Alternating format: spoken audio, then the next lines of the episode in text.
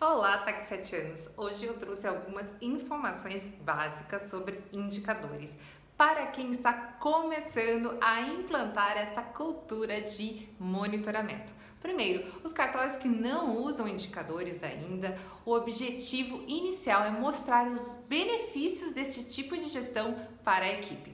Como diriam meus conterrâneos, não é possível gerir se não medir, né? Gente, só uma observação: meu marido é carioca e eu levei ele um dia para comer pastel na feira de Capivari, mas ele e o feirante não se entendiam. Eu tive que fazer o papel de tradutora, vai vendo, né? A comédia.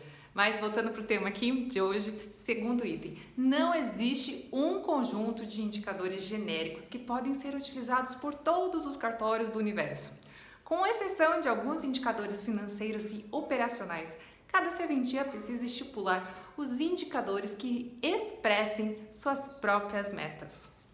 Terceiro, os indicadores mais comuns de serem monitorados são produtividade, qualidade, rentabilidade, despesas e encargos. Quarto item, para cada objetivo do cartório é preciso pelo menos um indicador e cada indicador precisa ter pelo menos uma meta. Quinto, os indicadores medem o progresso da serventia. Sem eles, não é possível buscar a excelência organizacional. E se você ainda tem alguma dúvida do que é um indicador, aqui dou mais dois exemplos simples, que é se eu quero perder peso, meu indicador é quilos por semana ou quilos por mês. Se eu quero controlar a velocidade em que eu ando com o meu carro, meu indicador é o quilômetro por segundo, ok?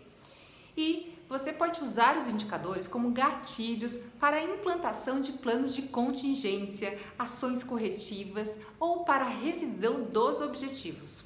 A última dica é: use o sistema de painel de desempenho que, quando bem implantado, fornece um retrato fiel da realidade da serventia. Esse sistema pode ser alcançado por meio de planilhas, gráficos e métricas centradas nos pontos críticos do seu cartório.